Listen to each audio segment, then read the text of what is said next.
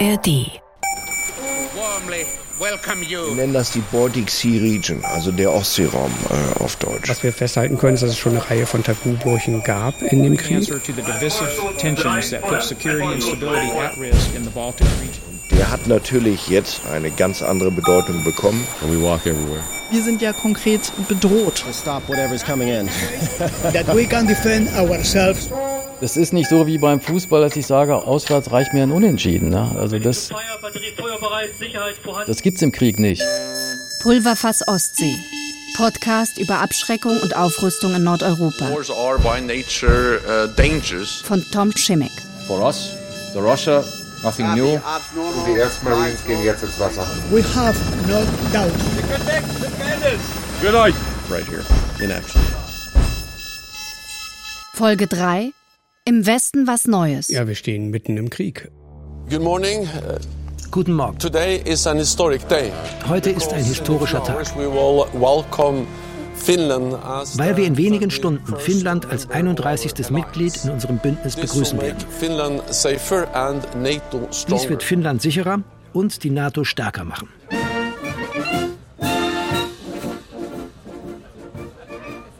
Willkommen zur dritten Folge des Podcasts Pulverfass Ostsee über Aufrüstung und Abschreckung in Nordeuropa. Heute in der Folge Im Westen was Neues geht es um die sich erweiternde NATO und ihr neues Wir-Gefühl. Ich habe mit vielen Experten gesprochen und mir Militärmanöver rund um die Ostseeküste angeschaut.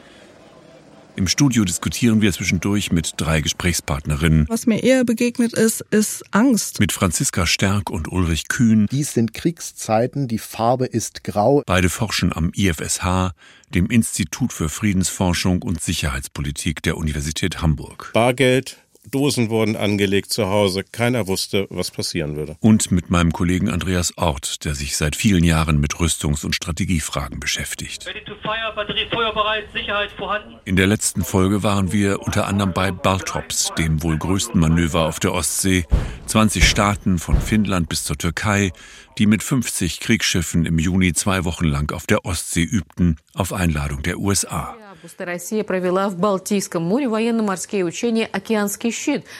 Russland konterte Anfang August mit einer ähnlichen Übung Okeanski Shit, Ozeanschild, mit, nach eigenen Angaben, Dutzenden von Schiffen und Flugzeugen und 6000 Soldatinnen und Soldaten. Ja, Stärke zeigen in der Ostsee vor Im September folgte dann Northern Coast, eine weitere Großübung des Westens. Partner unter deutscher Führung den Bündnisfall. Üben, üben, üben. Auch am finnischen Polarkreis in Lappland sehe ich im Sommer 2023 viele Uniformen beim Training.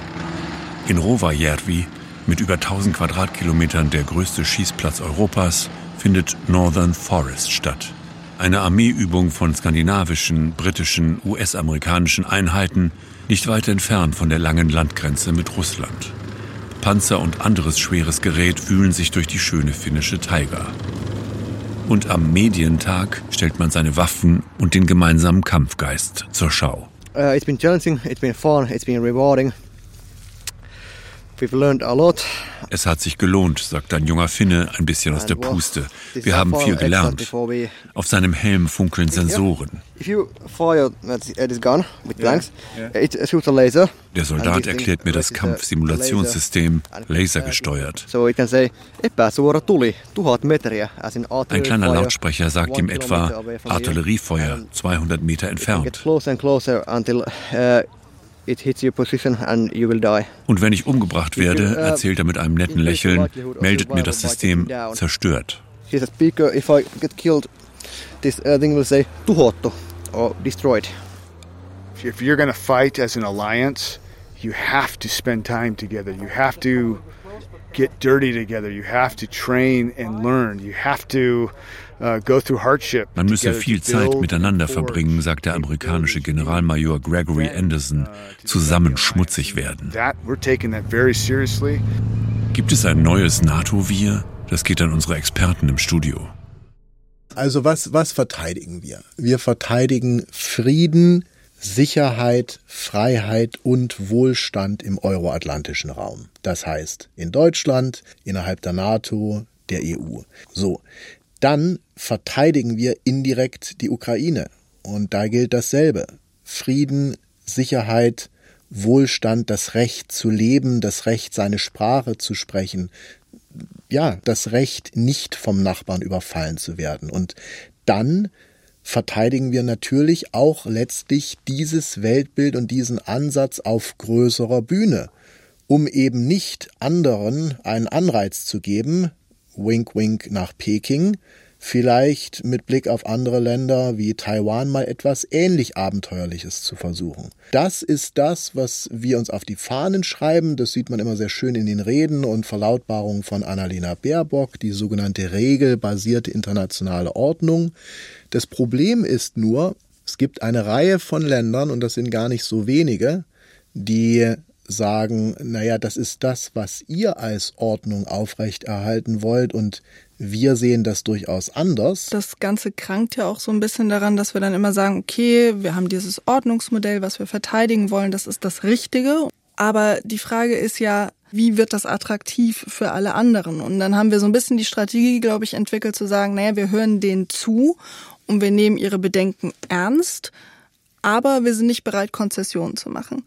Und ich glaube, die eigentliche Debatte muss halt wirklich sein, okay, welche Konzessionen ist man denn bereit zu machen? Wie soll denn tatsächlich der globale Süden machtpolitisch gestärkt werden? Wie ändern wir denn unsere Sicherheitspolitik, unsere Wirtschaftspolitik, um diesen Leuten eben nicht nur zuzuhören und ihnen eine Stimme zu geben, sondern wirklich die Möglichkeit mitzugestalten. Man muss sich da schon auch mal die offiziellen Verlautbarungen anhören, die beispielsweise aus Südafrika und anderen afrikanischen Ländern kommen, die genau das sagen. Die sagen, ihr, ihr habt eine koloniale Vergangenheit, Ihr habt nie davor zurückgezuckt, hier in Afrika und anderen Ländern militärisch aktiv zu werden.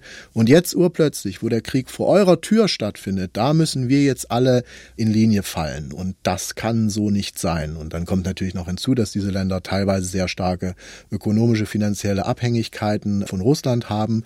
Und wie vertrackt die Lage dann auch wiederum ist, dass Russland hier letztlich auch so eine Art kolonialen Krieg führt in der Ukraine, wird von diesen Ländern wiederum da nicht gesehen. Also es ist eine sehr, sehr schwierige Lage. Nochmal ein weiterer Fall von vielen Grautönen, wo man vorsichtig in der Argumentation sein sollte. Was haben wir aus unseren Fehlschlägen gelernt? Zuletzt, das ist gar nicht lange her, ein Abzug aus Afghanistan. Welches neue Bewusstsein haben wir denn da schon? Oder was, was fehlt uns? Was wir im Moment erleben, ist, dass militärische Mittel offenbar nicht geeignet sind, Frieden in Europa zu gewährleisten und zu stabilisieren. Das ist ja auch ein Versagen. Man muss ja auch bedenken, in der Ukraine waren lange vor dem Überfall Russlands britische und amerikanische Militärberater unterwegs. Es gab sehr viel militärische Unterstützung. Das hat nicht ausgereicht. Man könnte wiederum sagen, immerhin reichte es für doch überraschend viel Widerstand. Und zwar ja auch das Recht des Landes. Das ja, Land das hat für sich entschieden, wir wollen die haben. Sind aber sie da. Es hat natürlich einen Einmarsch nicht verhindert. Ne?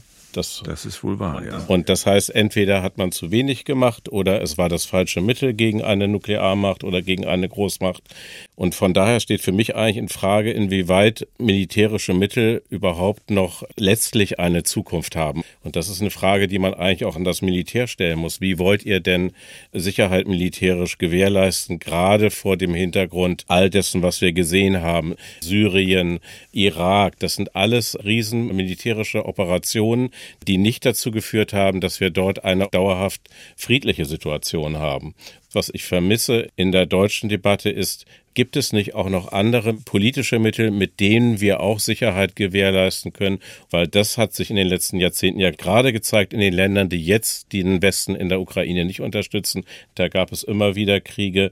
Das hat eigentlich deutlich gezeigt, dass wir da nicht mit weiterkommen, wenn es um Sicherheit von Menschen und Bevölkerung geht. Das ist ja so ein Thema, das beispielsweise in dem Forschungsbereich von Franziska und mir sehr stark aufgegriffen wird. Ähm, was im Übrigen auch die amerikanische Regierung teilweise versucht, dass sie sagt, wir müssen diese Konflikte kompartmentalisieren. Also wir müssen die Konflikte ein bisschen entzerren. Das heißt, einerseits haben wir den Krieg in der Ukraine, und gleichzeitig ist es aus westlicher Sicht wünschenswert, dass wir beispielsweise mit Russland über nukleare Rüstungskontrolle sprechen. Also etwas, was im Kalten Krieg, nicht immer, aber in Phasen ganz gut geklappt hat.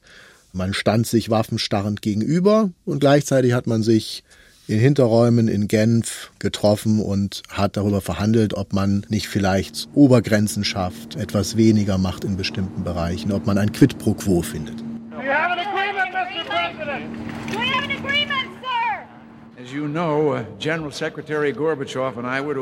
Im Oktober 1986 treffen sich in Reykjavik, Island, US-Präsident Ronald Reagan und der Generalsekretär des ZK der KPDSU, Michail Gorbatschow. We both felt that further discussions would be valuable.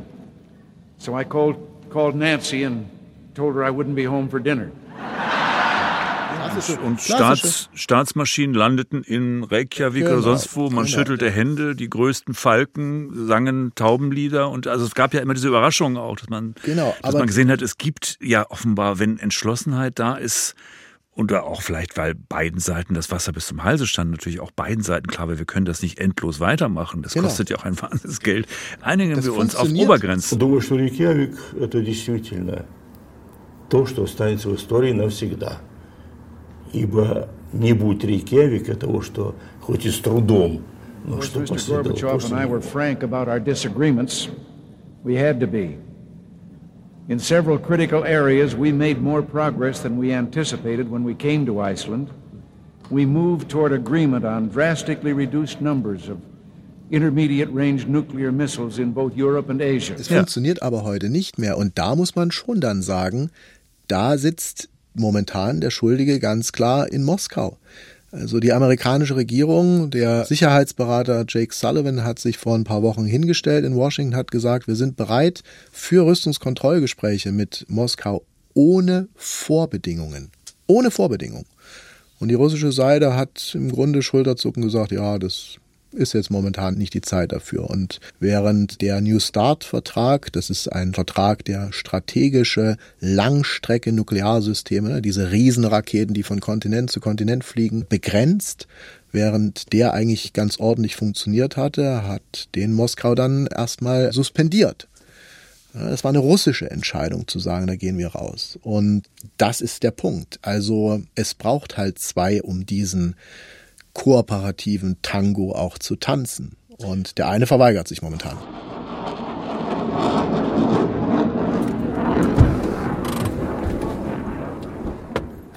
So we have opponent, attacker and defender. Nicht weit entfernt auf der Airbase in der finnischen Stadt Rovaniemi. Sie liegt genau auf dem nördlichen Polarkreis. 66 Grad, 33 Minuten, 55 Sekunden nördlicher Breite. Bei der Übung Arctic Challenge schießen die Kampfjets über Skandinavien. Colonel Henrik Ilo, Vizestabschef des finnischen Luftwaffenkommandos, lobt die Vorzüge des riesigen Luftraums über Skandinavien, wo man mal eben 500 Kilometer durchstarten kann, ohne groß zu stören. Der Fokus hat sich in Nordeuropa auch bei der nuklearen Abschreckung verändert.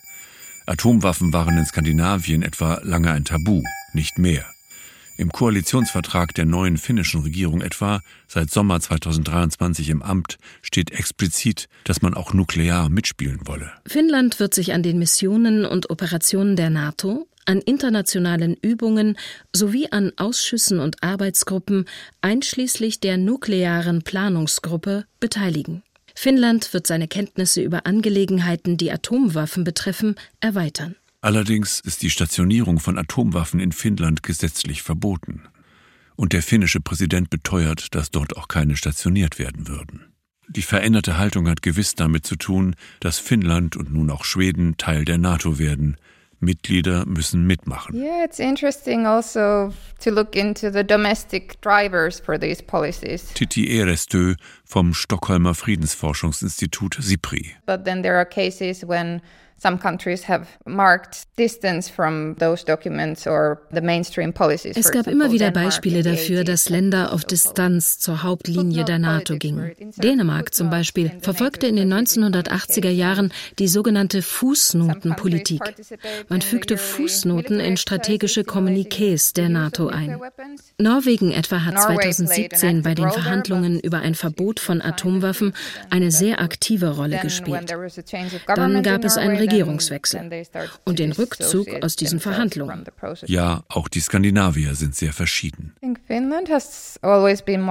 Die Finnen waren immer viel zurückhaltender, was nukleare Abrüstung angeht.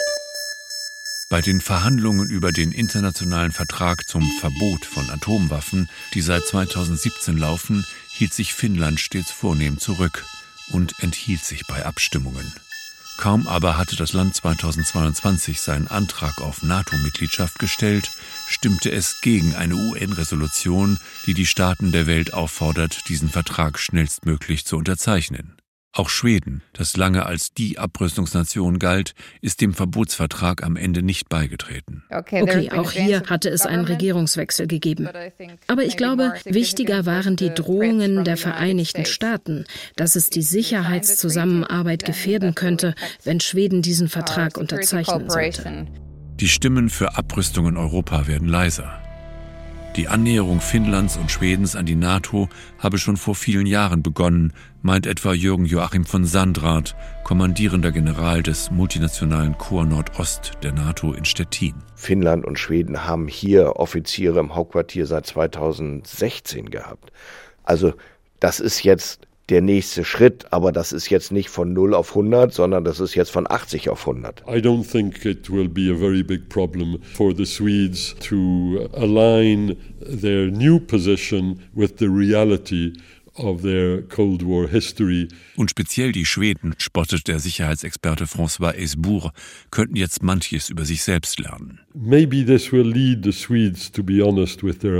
Womöglich bringt dies die Schweden dazu, ehrlich mit ihrer eigenen Geschichte umzugehen.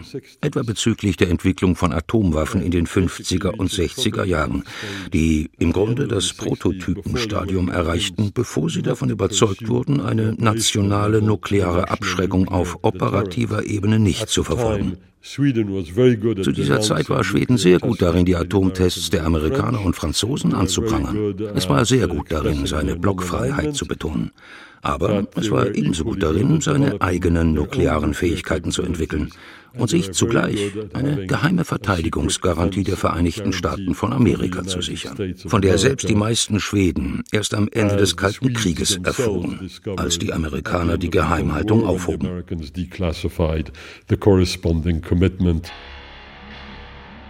Die NATO wächst. Polen, Tschechien und Ungarn traten ihr 1999 bei, 2009 auch Albanien und Kroatien, dann 2017 Montenegro. 2020 wurde Mazedonien 30. Mitglied, nun Finnland, bald Schweden. Die nächsten Aspiranten sind Georgien und die Ukraine. Der Staat Bosnien und Herzegowina gehört bereits zum Membership Action Plan der NATO. Dazu gibt es die Partnerschaft für den Frieden, ein Programm, zu dem selbst Armenien und die Länder Zentralasiens gehören, das also bis an die Grenze Chinas reicht. Aber Abrüstung? Abrüstung ist schon lange kein Thema mehr auch nuklear nicht. Nach Berechnungen des Stockholmer SIPRI-Instituts flossen 2022 weltweit etwa 80 Milliarden Euro in atomare Rüstung. Zitat aus dem aktuellen SIPRI-Bericht vom Juni 2023. Sowohl die USA als auch Russland haben große und kostspielige Programme zum Ersatz und zur Modernisierung ihrer nuklearen Sprengköpfe, ihrer Raketen- und Flugzeugträgersysteme sowie ihrer Atomwaffenproduktionsanlagen aufgelegt. Während die Architektur der nuklearen Rüstungskontrolle zerbröselt. Was sagt unsere Studiorunde dazu? Das war kein großes Thema mehr in den Medien. Wie geht's weiter mit den Verträgen? Das war so ein Nischenbereich für einige Diplomaten noch. Da wurden es auch immer weniger. Das lief alles und da hat sich keiner drum gekümmert. Und wir haben dieses einst erfolgreiche Mittel der Rüstungskontrolle nicht versucht fortzuschreiben. Das ist auch ein politisches, finde ich, unterlassen gewesen. Und da haben wir auch viel zu sehr drauf gesetzt. Wir machen mit aller Welt Geschäfte, der Rest findet sich von selber. Weil das ja eben oft Verträge sind, ne, die betreffen dann Russland und die betreffen die USA und natürlich betreffen die eigentlich unmittelbar uns. Also wenn der INF-Vertrag nicht mehr da ist, dann ist das unser Problem. Aber von Europa müsste hier natürlich dann eigentlich auch mehr Initiative ausgehen, dass man sagt, naja, Deutschland, Frankreich zum Beispiel, warum kommt denn hier nicht ein gemeinsamer Push, dass man sagt, okay, eigentlich müssen wir hier einen Nachfolgevertrag irgendwie hinbekommen. Dieses Wir ist ja keine funktionierend diskutierende Plattform offenbar, also das NATO-Wir. Ich höre seit mindestens der Jahrtausendwende, dass die Amerikaner eigentlich Old Europe den Rücken kehren und sich dem Pazifik zuwenden und sich dort einen neuen Gegner suchen und dass wir sozusagen Kielwasser sind. Das scheint sich ja aber irgendwie wieder geändert zu haben. Also im Moment gibt es ja wieder sowas wie NATO-Feeling, oder ist das falsch? Nein, das ist absolut richtig. Und jetzt möchte ich mal hier den Transatlantiker rauskehren. Ich glaube, wir sollten unheimlich froh und auch dankbar darüber sein, dass wir zum jetzigen Zeitpunkt einen Präsidenten wie Joe Biden im Weißen Haus haben, der A willens ist, die Europäer zu unterstützen, der massiv die Ukraine unterstützt und dabei einen Kurs fährt, der äußerst vorsichtig ist, der nicht jederzeit sofort nachgibt, wenn Falken nach dem und dem oder jenem System rufen, sondern der scheibchenweise in seiner Politik vorgeht, der trotzdem weiterhin über Backchannel, Hintergrundkanäle den Kontakt mit Moskau nicht abreißen lässt, der schaut, wie kann man sich international bewegen, dass man Koalitionen schmiedet gegen Russland, um Russland zu isolieren. Also wenn ich mir vorstelle, dass dieser Präsident Donald Trump gewesen wäre, zu einem Zeitpunkt, wo Russland den ersten großen Landkrieg in Europa seit dem Zweiten Weltkrieg startet, da wird mir ganz übel bei der Vorstellung. Deswegen zum jetzigen Zeitpunkt, ja, absoluter transatlantischer Honeymoon, aber uns muss klar sein, das kann in etwas mehr als einem Jahr auch schon wieder alles vorbei sein, wenn besagter Donald Trump gewählt wird.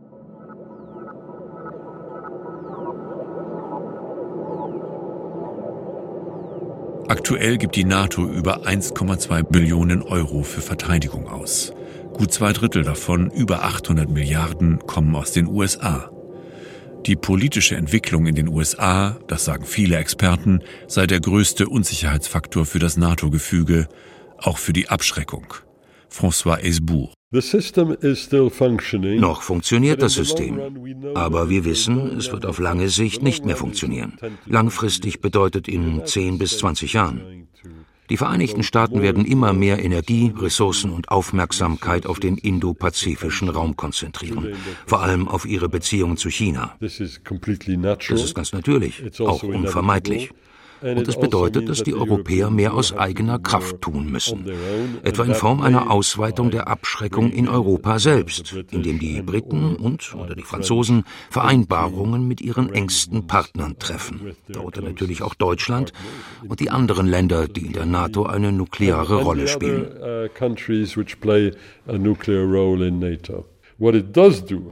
Allerdings wird dadurch Raum für eine neue Nukleardebatte in Polen geschaffen, die innerhalb der NATO zu Problemen führen kann. Der polnische Präsident, seit kurzem auch der polnische Premierminister haben zu Protokoll gegeben, dass sie auch ein Land mit nuklearer Teilhabe innerhalb der NATO werden wollen. Würde dies von Russland als Eskalationsschritt gewertet werden? Die Antwort lautet ja. Das würde es. Das ist vielleicht nicht Grund genug, es nicht zu tun, aber es gibt eigentlich auch keinen besonders guten Grund, es zu machen. Das Konzept der nuklearen Teilhabe, das müssen wir kurz erklären. Es bedeutet, dass auch NATO-Mitgliedstaaten, die selbst keine Atomwaffen besitzen, in die Zielplanung und den Einsatz dieser Waffen durch die NATO einbezogen werden. Sie dürfen in den einschlägigen Gremien mitreden. Dafür müssen sie im eigenen Land die technischen Voraussetzungen zum Einsatz von Atomwaffen schaffen. Heißt, geeignete Flugzeuge oder Raketenträgersysteme kaufen. Und US-Atomwaffen auf ihrem Territorium lagern. Im Kriegsfall dürfen die nuklearen Teilhaber diese Waffen einsetzen, unter US-amerikanischer Kontrolle. Doch die in den Partnerstaaten lagernden Atomwaffen bleiben bis zu ihrem Verschuss, wie das in der Militärsprache heißt, unter amerikanischer Hoheit. Die Codes hat nur der US-Präsident, sie unterliegen allerstrengster Geheimhaltung. Der potenzielle Gegner der NATO ist die Sowjetunion. Sie drücken das so aus, dass Sie sagen, wenn wir den Frieden erhalten wollen, dann müssen wir uns auf den atomaren Krieg vorbereiten. Meine Herren, wenn das Haus nicht ruhiger wird, unterbreche ich die Sitzung. Lassen Sie den Redner weitersprechen. Lassen Sie mich endlich mal reden. Bundesrepublik Deutschland, 22. März 1958. Die CDU-CSU regiert das Land. Die Bundeswehr ist gerade mal gut zwei Jahre alt. Nun debattiert der Deutsche Bundestag in Bonn die Atombewaffnung. Die Opposition aus SPD und FDP befürchtet, dass die Atomrüstungsbeschlüsse der NATO die Spannungen in Europa verschärfen und die Teilung Deutschlands zementieren werden. Die SPD fordert eine atomwaffenfreie Zone auf dem Gebiet der beiden deutschen Staaten. Sie werden zugeben müssen, dass die Bedenken, die Sie damals in sich überwunden haben, als Sie jenem Ermächtigungsgesetz zustimmten, der SPD-Abgeordnete Helmut Schmidt zieht einen direkten Vergleich zu 1933, als das Zentrum, die Vorläuferpartei der CDU, dem Ermächtigungsgesetz der Nazis zugestimmt hatte. Auch heute werden wieder Brammer basierende Reden gehalten. Auch heute wollen Sie wieder einer höchst bedenklichen Sache zustimmen, sogar unter begeistertem Beifall zustimmen. Nach der Debatte beschließt die christdemokratische Mehrheit, die Bundeswehr mit Trägersystemen für amerikanische Nuklearsprengköpfe auszustatten. Später, nach Ende des Kalten Krieges, wuchs im Vereinigten Deutschland parteiübergreifend der Zweifel an der Sinnhaftigkeit der nuklearen Teilhabe. Einiges, was während des Kalten Krieges richtig war, es ist heute überholt. Die Abschreckungswirkung nuklearer Waffen wird zunehmend überschattet von der wachsenden Gefahr nuklearer Verbreitung. 2010 forderte der FDP-Politiker Guido Westerwelle, Außenminister einer schwarz-gelben Koalitionsregierung, den Abzug der US-Atomwaffen von deutschem Boden. Das war über Jahre nahezu Konsens wie die grüne Abgeordnete Agnieszka Brugger 2014 im Bundestag formulierte. Wir haben hier alle gemeinsam uns äh, in einem Antrag für das Ziel einer atomwaffenfreien Welt und für den Abzug der Atomwaffen aus Deutschland ausgesprochen. Als Ende 2021 die rot-gelb-grüne Ampelkoalition eine Regierung bildet, sind die Zweifel bald vom Tisch. Die russische Invasion der Ukraine und die atomaren Drohungen des Wladimir Putin führen auch in der bislang stets skeptischen deutschen Öffentlichkeit zum Stimmungsumschwung. Erstmals sprechen sich in einer Umfrage von Infratest DIMAP 52 Prozent der Deutschen für den Verbleib der US-Atomwaffen im Land aus. Die grüne Außenministerin Annalena Baerbock betrachtet die nukleare Teilhabe nun als Verpflichtung. SPD-Kanzler Olaf Scholz verkündet im Februar 2022 im Bundestag. Und für die nukleare Teilhabe werden wir rechtzeitig einen modernen Ersatz für die veralteten Tornado-Jets beschaffen. Der Eurofighter soll zu Electronic Warfare befähigt werden. Das Kampfflugzeug F-35 kommt als Trägerflugzeug in Betracht. Inzwischen drängt er auf einen schnellen Kauf amerikanischer F-35-Bomber. Die Tornados sind ein Auslaufmodell und wir müssen vertragstreu sein und die nukleare Teilhabe sichern. Erklärt auch der grüne Abgeordnete Sebastian Schäfer im November 2022 im Plenum des Bundestages. Wir müssen jetzt schnell beschaffen, was bei der Bundeswehr so dringend benötigt wird. Herzlichen Dank.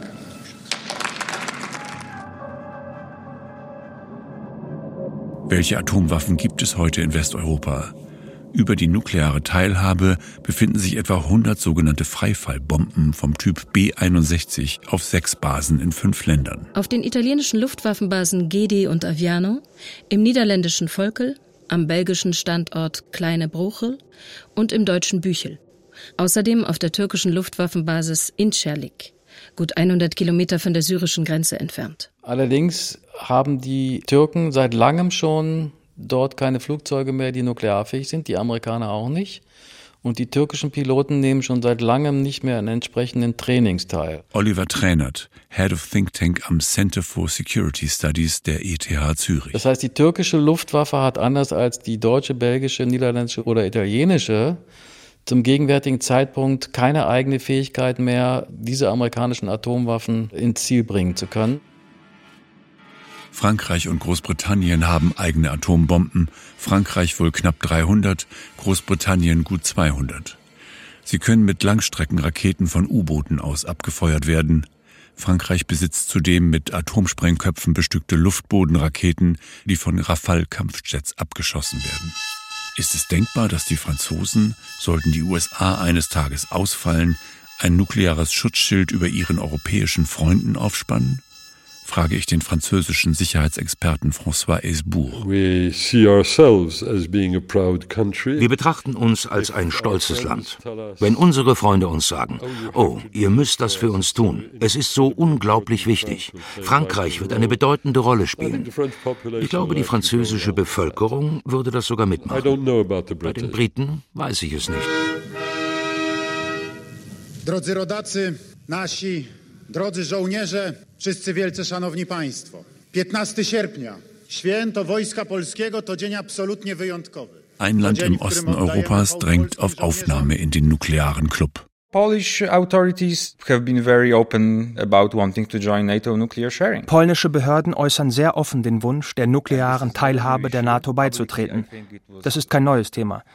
Öffentlich wurde es, glaube ich, zum ersten Mal 2015 oder 16 von unserem damaligen stellvertretenden Minister angesprochen. Sagt Artur Kasprzyk, Analyst für internationale Sicherheit am PISM, dem polnischen Institut für internationale Angelegenheiten in Warschau.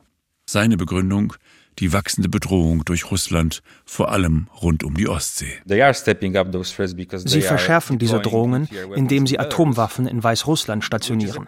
Das ist ein politischer Schachzug, bei dem es vor allem um politische Erpressung geht. Aber sie werden Waffen verlegen, richtig?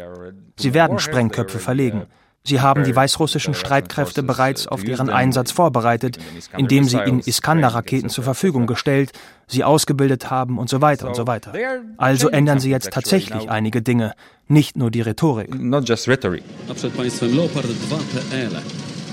Mitte August 2023, Parade zum Tag der polnischen Armee der größte Militäraufmarsch Polens seit Jahrzehnten.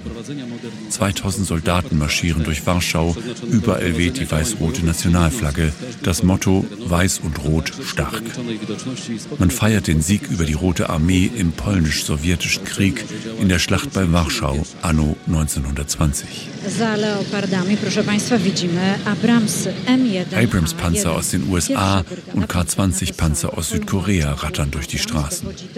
Polen hat über 1300 neue Panzer geordert, an die 600 Artilleriegeschütze, die selbstfahrende Haubitze K9, HIMARS, Raketenwerfer, Patriot Luftverteidigungssysteme, jede Menge Maschinengewehre, Mörser und Minenleger. Auch selbstgebautes. Die Rüstungsindustrie Polens soll ebenfalls wachsen, dazu Kampfflugzeuge.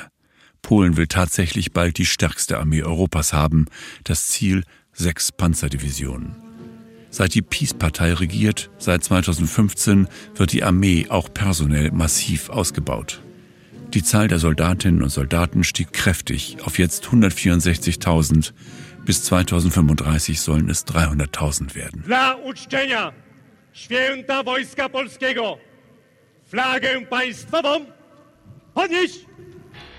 So in wartime, those aircraft could be deployed to the west, Falls es ein Problem sei, in Polen US-Atomwaffen zu stationieren, könnten Polens moderne Kampfjets auch in Deutschland vorbeikommen und sie abholen, um alsdann gen Osten zu fliegen. Die F-35 können nicht einfach nach Westen fliegen, ein paar Waffen aufsammeln und sie dann im Osten abwerfen. Der Atomwaffenexperte Hans Christensen von der Federation of American Scientists in Washington, D.C. klingt mit diesem Vorschlag konfrontiert ein bisschen fassungslos. Dazu müssten sie erst ein Zertifizierungsverfahren durchlaufen. Das ist ein langwieriger Prozess. Die Besatzung und die Flugzeuge müssen auf diesem Level gehalten werden, um überhaupt dazu in der Lage zu sein, etc. Ich glaube nicht, dass die Amerikaner daran sehr interessiert sind. Jedenfalls sehen sie keine Notwendigkeit für den Einsatz von Waffen, ganz und gar nicht. Ich denke, sie würden sich dem entgegenstellen. Ich glaube auch nicht, dass es die NATO als Organisation insgesamt als gute Idee ansieht, die nukleare Mission weiter nach Osten auszudehnen. Sie kann das, was sie tun muss, dort tun, wo sie ist. Frage an unsere Studioexperten Stärk Kühn-Ort. Der Eindruck ist ja, der Ukraine-Krieg plus bestimmte politische Entwicklungen führen dazu, dass eigentlich das Ende aller Debatten stattfindet. Zum Beispiel beim Thema nukleare Teilhabe, was ja vor einigen Jahren in Deutschland ein noch stark diskutiertes Thema war. Also ich erinnere mich daran, dass die SPD da ziemlich kritisch war und andere natürlich auch. Alle. Eigentlich alle, selbst bei der CDU. Also die Sinnhaftigkeit bestimmter Abschreckungsmodelle, bestimmter Aufrüstungsziele, bestimmter Modernisierungspläne das war Thema und man hat so ein bisschen den Eindruck, das gilt heute alles. Also wer es anspricht, zeigt eigentlich Feigheit vor dem Feind. Ende. Ja, aber warum? Weil wir seit Februar letzten Jahres die Bilder aus der Ukraine sehen. Und es ist doch ganz klar, dass vor diesem Hintergrund natürlich zu Recht einerseits die Bevölkerung hier Angst haben vor dem, was die Russen da machen. Man möchte nicht der Nächste werden und man dann Regierungen hat, die natürlich sagen, wir haben einen Auftrag zum Schutz unserer Bevölkerungen und diesem Auftrag müssen wir nachkommen. Und das ist jetzt nicht die Zeit, um über die Rüstungskontrolle und die Abrüstung zu reden, sondern das ist jetzt die Zeit, um in die eigenen Verteidigungskapazitäten zu investieren. Das ist aus meiner Sicht klar, das ist logisch, das ist auch in weiten Teilen richtig. Was schwierig ist, ist, dass in solchen Zeiten sich immer der Meinungskorridor sehr stark verengt. Und da fängt es natürlich auch an, mit dem Populismus schwierig zu werden, weil populistische Positionen heißen einfach mehr Handgranaten, mehr Gewehre, mehr Panzer, mehr, mehr, mehr. Das bedeutet aber nur bedingt eine militärische Stärke, weiß jeder General. Man kann mit mehr Waffen zwar Schutz suggerieren, aber das ist nicht das, was man militärisch braucht. Es geht darum, was kann ich mit meinen Waffen, mit meinen Systemen, mit meinen Einheiten, wie, wo machen. Ich muss die irgendwo hinkriegen, ich muss ein Konzept haben. Es reicht nicht einfach, dass ich von allem viel habe. Das kann auch gegenteilige Effekte haben, nämlich dass ich ein wunderbares Ziel für Nuklearwaffen biete. Das heißt, man muss schon in der Lage sein, auf der einen Seite zu identifizieren, dass wir es hier mit einer massiven Bedrohungslage zu tun haben. Und gleichzeitig muss man aber auch fähig dazu sein, einen Dialog darüber auszuhalten, wie es denn generell mit Frieden und Sicherheit in Europa weitergehen soll. Denn das ist ja nicht das Ende der Fahnenstange, nur zu sagen, wir rüsten auf, wir stärken unser Militär und dann warten wir mal, bis der Putin irgendwann weg ist, denn dann wird ja bestimmt alles besser werden. Sondern wir müssen uns schon darüber Gedanken machen, was machen wir? Ist das, was wir tun, in bestimmten Bereichen der Nachrüstung vielleicht destabilisierend? Sollten wir dies tun? Gibt es andere Möglichkeiten? Wie sieht es mit kooperativen Politiksträngen aus? Und das darf dann nicht in Bausch und Bogen verteufelt und verurteilt werden, weil man ein Abweichler innerhalb der Debatte ist, sondern weil man eben ein verantwortungsbewusster Politiker ist, der eben einen letztlich 360-Grad-Blick auf die Lage hat. Also ich habe das Gefühl, dass wir ein bisschen schon das Problem haben, dass wir Geld haben jetzt, was wir ausgeben wollen und wir müssen jetzt einkaufen und wir investieren in die naheliegenden großen, schweren Geräte, aber müssten natürlich gleichzeitig eigentlich auch ein bisschen nachdenken, wie wir uns damit strategisch, sicherheitspolitisch, also sozusagen für eine zukünftige Ordnung in Europa aufstellen und welchen Weg wir da gehen wollen. Und da müsste man A natürlich innerhalb Deutschland mehr drüber reden, aber vielleicht auch eben mit seinen Partnern.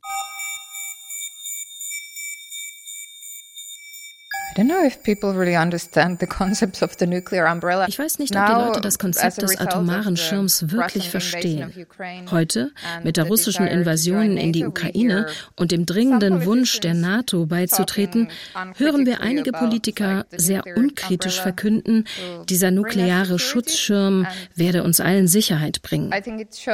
Das zeigt erst einmal nur, dass wir noch ein bisschen diskutieren müssen, was dieser nukleare Schirm tatsächlich bedeutet. Titi Eres Tö, Friedensforscherin beim CIPRI, bleibt skeptisch. Selbst wenn man vom Prinzip der nuklearen Abschreckung überzeugt ist, sind diese taktischen Nuklearwaffen in Europa aus meiner Sicht nicht besonders glaubwürdig. Ich finde, dass die Europäer sich ohne diese vorwärts platzierten Waffen genauso sicher oder sogar sicherer fühlen könnten, weil sie das nukleare Risiko womöglich nur vergrößern.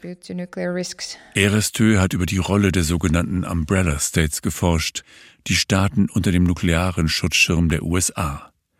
Neben den NATO-Staaten sind dies vor allem Japan und Südkorea. Sie sagt, die mit Deutschland, den Niederlanden, Belgien, Italien und bedingt auch der Türkei praktizierte nukleare Teilhabe sei ein besonders kompliziertes Konstrukt.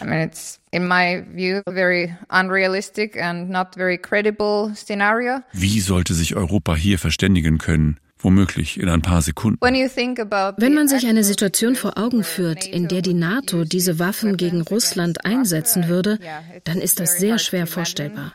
Natürlich sind die Piloten für diesen Einsatz ausgebildet, aber sie sehen ja, wie schwer es den Europäern fällt, zu einer gemeinsamen Entscheidung zu kommen.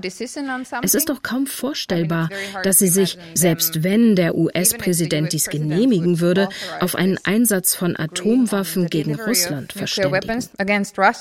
Man sieht der Forscherin an, wie schwer es ihr fällt, dieser nuklearstrategischen Logik zu folgen. Doch selbst wenn das irgendwie auf wundersame Weise geschehen sollte, was dann? Dann würden die Piloten Richtung Russland fliegen.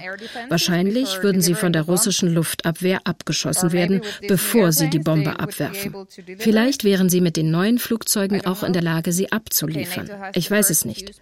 Okay, die NATO hat eine Politik des Erstschlags. Also könnte die NATO theoretisch als erster eine Atomwaffe mit geringer Sprengkraft gegen Russland einsetzen. Aber dann kann man davon ausgehen, dass Russland entsprechend reagieren würde. Und wo würde es aufhören?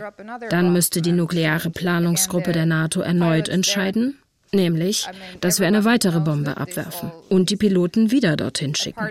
Ich meine, jeder weiß, dass das alles, abgesehen davon, dass es moralisch und ethisch sehr problematisch ist, das Risiko eines totalen Atomkriegs birgt, der die Welt zerstören könnte. Das ist absurd. Wir haben am Anfang dieser Folge gefragt, gibt es ein neues NATO-Wir, einen neuen Kampfgeist? Die Frontnation, das ist jetzt ein gefährlicher Begriff, aber die direkt angrenzenden Nationen, die quasi jetzt in der Situation sind, wie wir damals im Kalten Krieg, dort können sie die Bedrohung anfassen. Dort können sie quasi auch die Angst anfassen. Der deutsche NATO-General Jürgen Joachim von Sandrath. Während wir in Zentraleuropa sagen, ist ja doch ein bisschen weiter weg. Da sind ja noch 600 Kilometer, da sind 1000 Kilometer. Nordamerika könnte sagen, da liegen 10.000 Kilometer und Atlantik dazwischen. Von Sandrats Vorfahren waren über Jahrhunderte Militärs. Ich glaube, ich bin in der neunten oder zehnten Generation jetzt Soldat. Das ist allerdings kein Qualitätsnachweis. Da könnte uns unterstellen, wir sind nicht so wirklich innovativ. Als junger Offizier hat er den Kalten Krieg erlebt, als Panzerfahrer. Er war auf dem Balkan und in Afghanistan. Den General schmückt meist ein helles Halstuch, sein Talisman. Er trug es, als er 2011 in Afghanistan knapp einem Bombenanschlag entging. Durch einen Zufall hatte sich seine Ankunft am Ort der Explosion um wenige Minuten verzögert.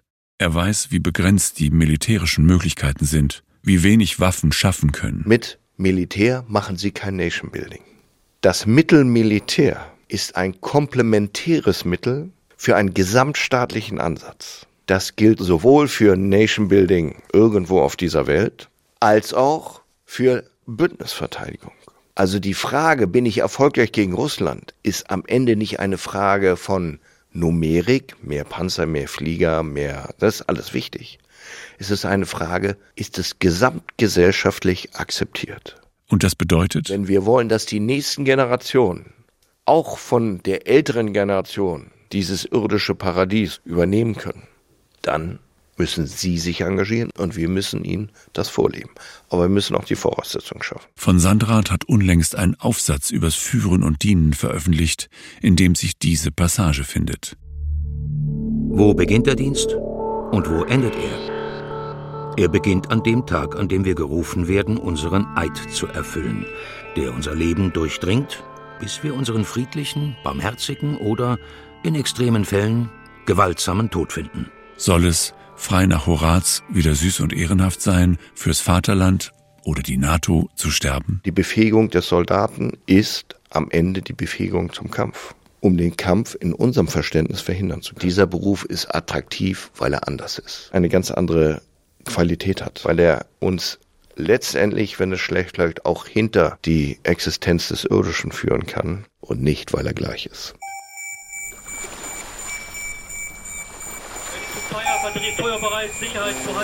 Pulverfass Ostsee. Podcast über Abschreckung und Aufrüstung in Nordeuropa. Uh, Von Tom Schimmick. Die ersten Marines gehen jetzt ins Wasser. Folge 3. Im Westen was Neues. Redaktionelle Beratung Andreas Ort. Es sprachen Pascal Udüs, Anna-Maria Kurizowa, Wanda Perlwitz, Stefan Schad, Thilo Werner und der Autor. Sprachaufnahmen Axel Wernicke und Philipp Neumann.